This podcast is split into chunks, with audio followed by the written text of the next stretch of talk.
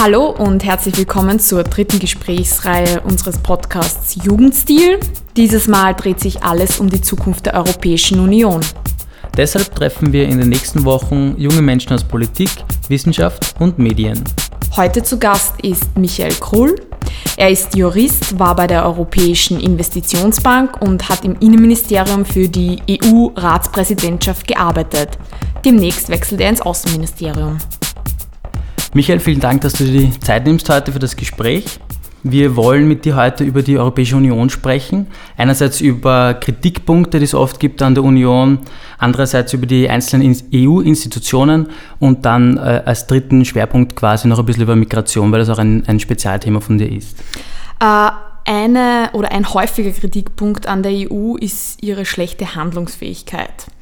Also dass sie sehr lang, also sie brauchen sehr lange, äh, dass Entscheidungen getroffen äh, werden. Ist diese Kritik deiner Meinung nach berechtigt? Ja, die Kritik ist meiner Meinung nach berechtigt. Das Problem ist ein bisschen, und das habe ich auch selbst gesehen, ich habe die letzten eineinhalb Jahre für die österreichische Ratspräsidentschaft gearbeitet, dass beispielsweise das System mit den Co-Legislatoren, nämlich dass es zwei zwei Institutionen gibt, die für die Gesetzgebung zuständig sind, nämlich das Europäische Parlament und der Rat der Europäischen Union. Dass sich die zwei Institutionen abstimmen, macht alles sehr, sehr kompliziert oft. Und das Problem ist, dass dann sehr, sehr oft ein bisschen verwässerte Gesetze rauskommen. Also dass zum Beispiel das Europäische Parlament seine wichtigen Punkte hineinbringen muss, wie zum Beispiel Menschenrechtsthemen sollten immer drin sein, Mechanismen oder es wird rein erwähnt, dass Menschenrechte einzuhalten sind bei einzelnen EU-Verordnungen. Das ist oft strittig, ob das überhaupt nötig ist, weil ja sowieso die Grundrechtscharta anwendbar ist. Und äh, im Rat selbst ist es natürlich auch unglaublich kompliziert, dass dort Entscheidungen getroffen werden, weil dort kann jeder EU-Mitgliedstaat mitreden. Und es gibt natürlich oft dann gewisse Verwerfungen. Es gibt den Nord-Süd-Konflikt. Mittlerweile gibt es auch ein bisschen einen Ost-West-Konflikt. Und das macht wirklich alles in puncto Handlungsfähigkeit sehr, sehr kompliziert. Am ehesten Handlungsfähigkeit zeigt oft die Europäische Kommission, die ist ein bisschen der Motor der Integration in der, innerhalb der EU. Aber auch da ist das Problem, dass die Kommission natürlich nur so weit zu gehen bereit ist, wie sie weiß, dass sie Backing von den Mitgliedstaaten hat.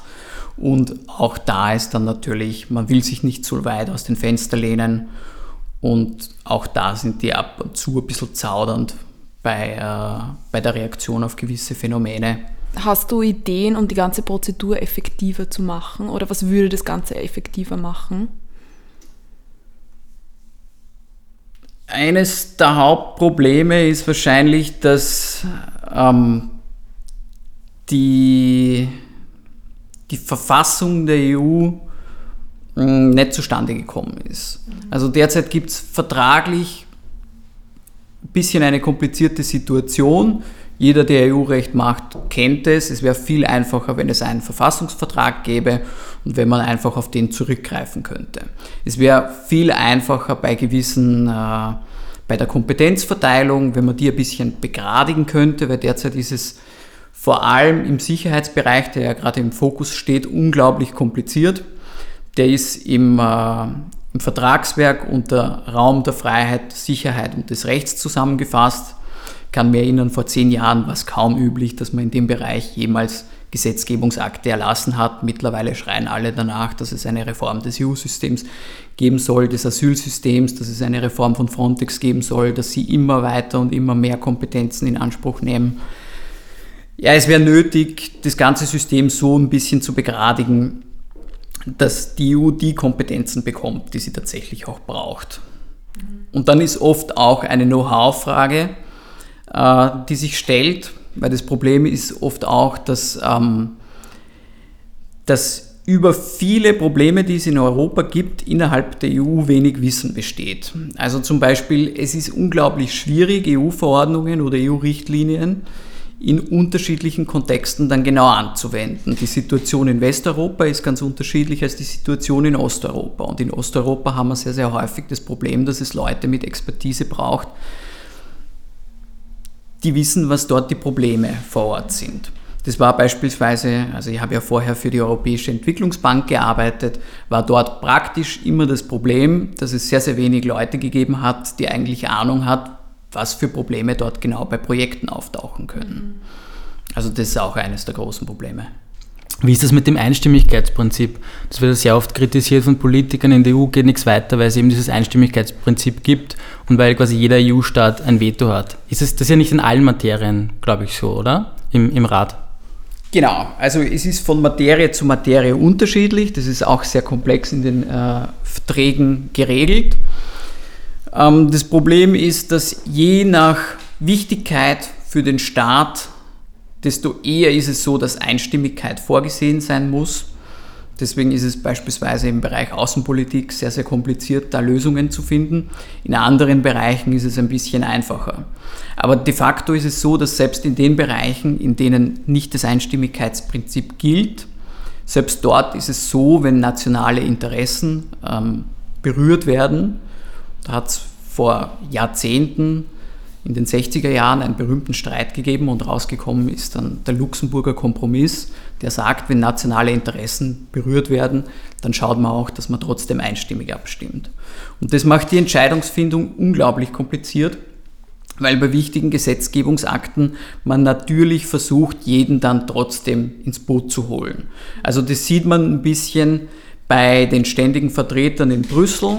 Derjenige, der gerade die Ratspräsidentschaft hat, hat oft schon die Stimmenmehrheit für einen Gesetzgebungsakt eigentlich zusammen, aber versucht dann trotzdem, einzelne Staaten nicht vor den Kopf zu stoßen. Und dann kommen oft Ausnahmeregelungen hinein, damit auch einzelne Staaten, die bisher nicht mitstimmen konnten, mitstimmen können. Und das macht oft Gesetzgebungsakte dann in der Anwendung kompliziert, wenn viele Ausnahmen beispielsweise drin sind. Du hast jetzt schon die Kompetenzen der Europäischen Union angesprochen. Ein häufiges Schlagwort in dem Zusammenhang ist ja der Begriff der Subsidiarität. Äh, dabei geht es darum, dass die Union halt nur die Aufgaben übernimmt, die auf einzelstaatlicher Ebene nicht gelöst werden können.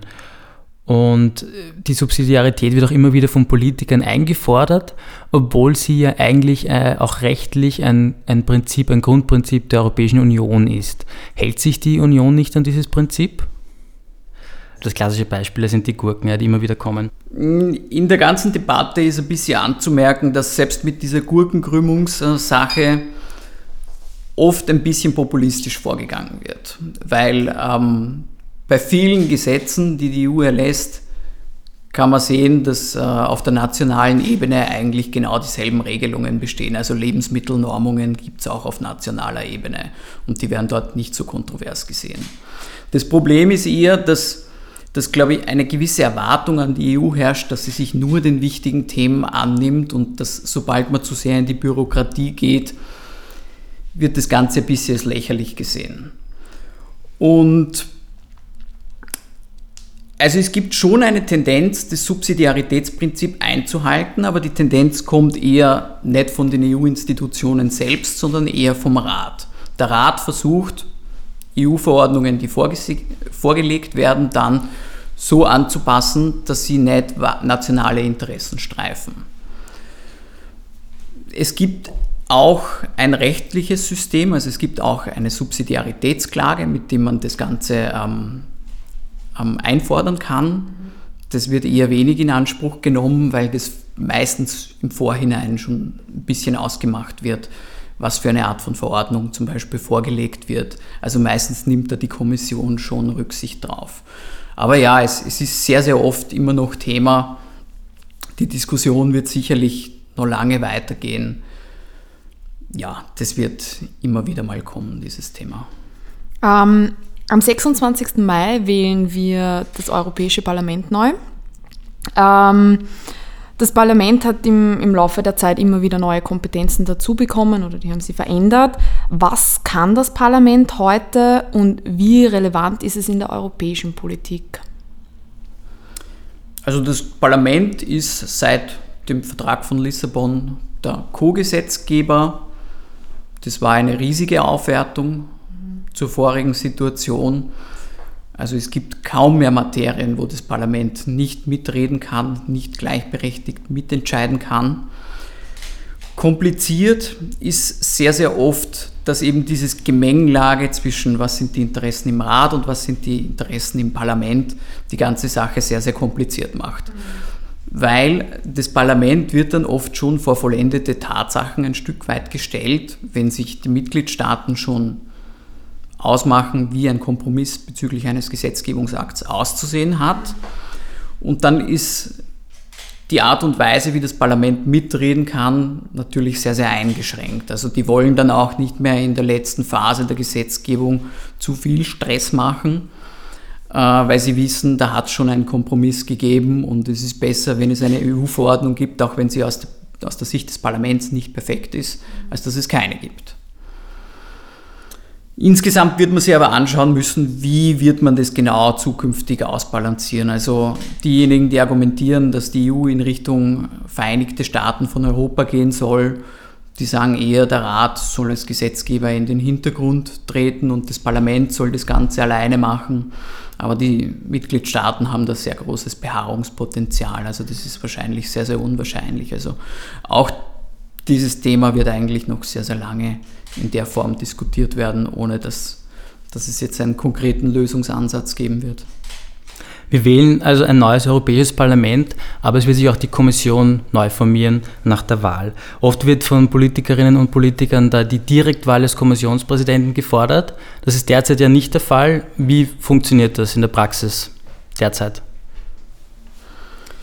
Also früher war es überhaupt so, dass sich das die Staats- und Regierungschefs, also der Europäische Rat, ausgemacht haben, wer, Kommissionschefs wird, wer Kommissionschef wird. Und das war üblicherweise ein ehemaliger Premierminister aus irgendeinem EU-Land, der das dann geworden ist. Also das war ein sehr, sehr wenig transparenter Prozess, der da im Hintergrund gestanden ist. Mittlerweile, seit dem Vertrag von Lissabon, ist es so, dass die wahlwerbenden Parteien, also die Europäische Volkspartei, die Europäischen Grünen und so weiter, einen Spitzenkandidaten aufstellen und in der Regel derjenige, der Spitzenkandidat der größten Fraktion ist, dann auch der Kommissionschef werden soll. Was so aber gesetzlich nicht vor, vorgeschrieben ist, sondern eher Usus, oder? Es ist nicht fix vorgeschrieben, aber es ist mittlerweile Usus. Dann kommen wir jetzt zur dritten großen EU-Institution, dem Rat. Da hat Österreich im vergangenen Jahr den Vorsitz äh, geführt. Wie viel Einfluss hat man als Land, das eben diese Ratspräsidentschaft stellt, tatsächlich? Also das Wichtigste ist wahrscheinlich, was sind für Gesetzgebungsakte gerade in Arbeit. Das ist für eine Ratspräsidentschaft das Wichtigste. Und es ist ohnehin so, dass die Europäische Kommission, die legt die Gesetzgebungsakte vor und die nimmt ein Stück weit Rücksicht darauf, welche Ratspräsidentschaft gerade am Ruder ist. Bei der estnischen Ratspräsidentschaft war es zum Beispiel so, dass man vor allem Digital- und Cyberthemen vorgelegt hat, weil man gewusst hat, Estland interessiert sich besonders für diese Themen. Mhm. Bei der österreichischen Ratspräsidentschaft war es so, dass man, auch weil das Thema gerade so wichtig war, aber auch um auf Österreich Rücksicht zu nehmen, besonders Migrations- und Sicherheitsthemen mhm. äh, im Gesetzgebungsprozess verfolgt hat und derartige Gesetzgebungsakte dann vorgelegt hat. Was man natürlich beachten muss, und das ist in der politischen Diskussion oft ein bisschen untergegangen, weil natürlich gefordert worden ist, dass Österreich seine Interessen einbringen soll, ist, dass die Ratspräsidentschaft eigentlich nur eine Maklerposition ist. Gerade dann, wenn ein Land die Ratspräsidentschaft hat, kann es seine eigenen Interessen eigentlich nicht so stark verfolgen, weil es die Diskussion moderieren muss, eher zwischen mhm. den anderen Mitgliedstaaten. Also praktisch läuft es dann so ab, dass österreichische Fachbeamte dann äh, innerhalb von Ratsarbeitsgruppen äh, Gesetzgebungsakte, die gerade in Arbeit sind, ausverhandeln, verändern, Änderungen vorschlagen oder eben, wenn die Ratspräsidentschaft gerade ist, müssen sie die ganzen Änderungen, die einzelne Staaten fordern, in ein Papier zusammenschweißen und dann bringst du natürlich in dem Jahr deine eigene mhm. Meinung nicht ein, weil es das nur komplizierter machen würde. Mhm. Genau, und der Erfolg hängt auch sehr, sehr stark davon ab, wie man darauf reagiert, welche, welche Themen gerade wichtig sind und wie man sich Allianzen aussucht. Mhm. Also im Migrationsbereich hat sich ja die Allianzsystem ein bisschen verändert. Österreich hat vorher ein bisschen neue Allianzen mit osteuropäischen Staaten gesucht. Das hat sich teilweise als noch nicht so tragfähig erwiesen. Also in der Schlussphase der, der Ratspräsidentschaft hat es dann eine Tour de Capital, also eine Hauptstadttour vom österreichischen Regierungssprecher Lansky-Tiefenthal gegeben. Da ist noch einmal versucht worden, gewisse Gesetzgebungsakte, die, wo es schwer ist, etwas voranzubringen, äh, noch ein Stück weit voranzubringen. Das Ganze ist vielleicht ein bisschen spät gekommen, also man hätte schon vorher schauen müssen, dass die Allianzen, die man sich gesucht hat, tragfähig sind. Aber wo es gut gelaufen ist, das ist äh, Agenda-Setting. Also Österreich hat bewusst ausgewählt, dass es sich im Migrationsbereich stark engagieren, engagieren will. Und es hat sich ja auch deutlich gezeigt, dass Migration jetzt das überragende Thema ist und die Gesetzgebungsakte, die nicht fertig geworden sind, die sind immer noch ein Thema und werden wahrscheinlich zu einem späteren Zeitpunkt dann fertig. Ja, wir wollen gleich beim, beim Thema Migration bleiben. Du beschäftigst dich ja oder hast dich auch viel mit Asylrecht und Asylpolitik beschäftigt. Und ich finde das Thema insofern wahnsinnig kompliziert, weil einfach irrsinnig viele Ebenen auch hineinspielen. Das österreichische Recht, das Europarecht, auch das Völkerrecht in gewisser Weise. Und deshalb die Frage, inwieweit da die, Euro, die Europäische Union überhaupt die Möglichkeit hat, irgendwie einen Rahmen zu setzen. Also wie vorher gesagt, ähm, die Bereiche Migration und ähm, Sicherheit überhaupt sind in einem eigenen Kapitel in den EU-Verträgen geregelt, der Raum der Freiheit, der Sicherheit und des Rechts. Und der gibt im Wesentlichen vor, dass innerhalb Europas Personenfreizügigkeit herrschen sollte, also keine Grenzkontrollen stattfinden sollten. Dafür ist es aber nötig, einerseits die Grenzen zu schützen, die Außengrenzen der Europäischen Union, und andererseits eine einheitliche Einwanderungspolitik herzustellen. Das hat sich eigentlich auch gezeigt, dass das auch wirklich notwendig ist. Nur derzeit ist das Problem, dass die Europäische Union äh, ihrer Kompetenz ein Stück weit hinterherhinkt. Also wir haben bisher nur einzelne Richtlinien und Verordnungen, die Dublin-Verordnung, die jeder kennt. Und wir stehen eigentlich vor dem großen Problem, dass wir einen Verteilmechanismus finden müssen.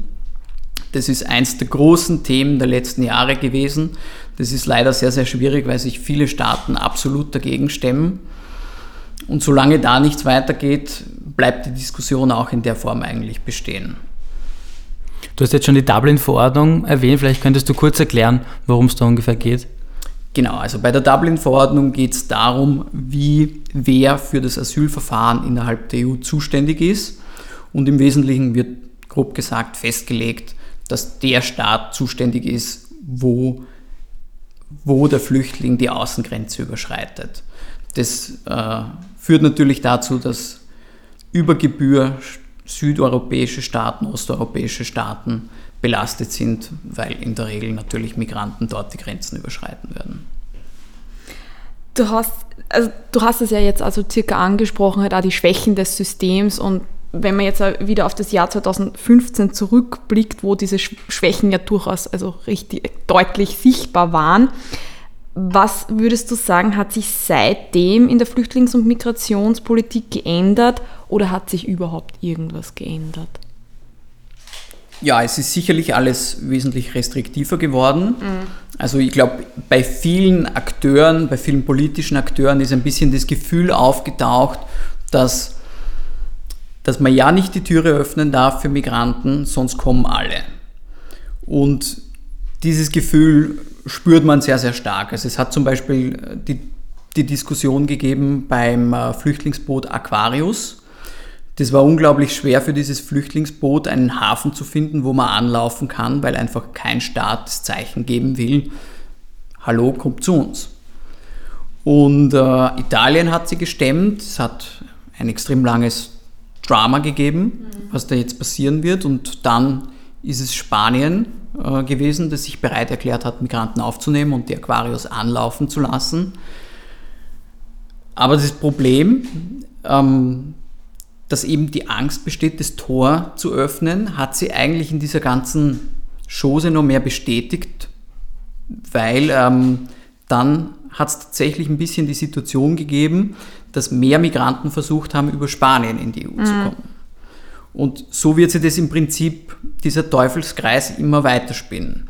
Derjenige, der versucht, liberal zu sein, der wird Anlaufpunkt werden. Und davor haben alle Angst.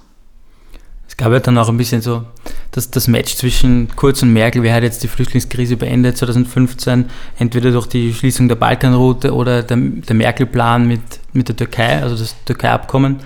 Ähm, wie siehst du das? Was, was, wie schaut es eigentlich heute aus? Was passiert, wenn ein, wenn ein Flüchtling in Griechenland ankommt oder versucht überzusetzen nach Griechenland? Wird er dann sofort zurückgeschickt? Es gibt die Möglichkeit, speziell durch das Türkei-Abkommen, sie sofort zurückzuschicken. Grundsätzlich ist es aber so, dass es Hotspots gibt an der gesamten Außengrenze und dort wird das Asylverfahren so ein bisschen im Schnellverfahren abgewickelt. So ist es heutzutage. Zur Frage jetzt, ob Kurz oder Merkel mehr Anteil hatte. Also es war wahrscheinlich ein Zusammenspiel von beiden. Ähm, ich kann mich nur genau erinnern, dass während der Migrationskrise so ein bisschen Bedenken bestanden, ob das wirklich möglich wäre, überhaupt Routen zu schließen, das Mittelmeer zu schließen, den Balkan zu schließen. Man hat gesehen, dass sehr, sehr viel möglich ist, wenn man restriktiv ist. Also der Balkan ist im Wesentlichen geschlossen worden, auch wenn es immer noch leichte Bewegungen Richtung Norden gibt. Auch beim Mittelmeer wäre es rein theoretisch möglich, das zu schließen. Es wäre halt ein enormer technischer Aufwand. Kannst du dir vorstellen, dass es wieder zu so einer Situation kommt, wie wir es 2015 schon erlebt haben? Also der große Unterschied zu jetzt ist, dass, dass es nicht mehr diese großen Instabilitäten gibt. Also es gibt die Syrien-Krise, mhm. ist ein bisschen befriedet, der IS hält keine Gebiete mehr. Die einzig wirklich instabile Situation in der direkten Nachbarschaft ist in Libyen, aber auch die leben jetzt schon eine Zeit lang mit genau diesem Problem. Also eine große Bewegung in Richtung Europa ist nicht absehbar, aber Experten hätten das schon damals nicht vorhergesehen. Ja. Also ich glaube einfach nicht, dass sowas vorhersehbar ist. Und vielleicht zum Abschluss noch die Frage, ja. glaubst du, ist man politisch darauf vorbereitet? Also es gibt durchaus Vorbereitungen. Es gibt, äh, Österreich hat eine Grenzübung durchgeführt, die ein bisschen kritisiert worden ist, an der slowenischen Grenze. Und äh, man spielt durchaus immer wieder mal Szenarien durch, was würde passieren, wenn das jetzt noch einmal passieren würde. Ja, also mittlerweile sind die Kapazitäten ein Stück weit da und was man auch beachten muss, es ist ja auch das Know-how mittlerweile da. Also so schwierig die ganze Situation war, man hat es überstanden und jedes Mal, wenn so etwas passiert, dann baut man sich auch ein gewisses Know-how auf, wie man mit so einer Situation dann zurechtkommt. Und würde so etwas jetzt noch einmal passieren, wären alle klar und deutlich viel besser vorbereitet als letztes Mal. Also ich habe das damals ein Stück weit naiv gefunden, dass man am Beginn der großen Flüchtlingsbewegungen gesagt hat, Türen auf und welcome everyone ohne zu sagen, dass es natürlich auch Probleme geben wird, ohne zu sagen, dass man natürlich auch mit Problemen zurechtkommen wird müssen, dass man Wohnungen finden wird müssen, dass man die Flüchtlinge am Arbeitsmarkt unterbringen muss, dass man sie integrieren muss. Das war ein Stück weit unbeachtet, das Thema. Und das hat dann zu einem enormen Backlash geführt, wie man sich bewusst geworden ist, dass es jetzt halt schwierig wird. Also du glaubst, dass das Bewusstsein aber jetzt geschaffen worden ist? Jetzt dafür. ist das Bewusstsein mehr, aber jetzt weiß man auch, dass man mit solchen, mit solchen Herausforderungen zurechtkommen kann. Ja. Wir sind gespannt und danken dir recht herzlich fürs Gespräch. Ja, lieber Michael, danke. Danke für die Einladung. Ja, und auch an euch vielen Dank fürs Zuhören. Wir würden uns freuen, wenn ihr bei unserer nächsten Folge wieder dabei seid. Da werden wir dann mit Theresa Reiter Kandidatin für das EU-Parlament für die NEOS sprechen. Bis dahin eine schöne Zeit und bis bald. Ciao.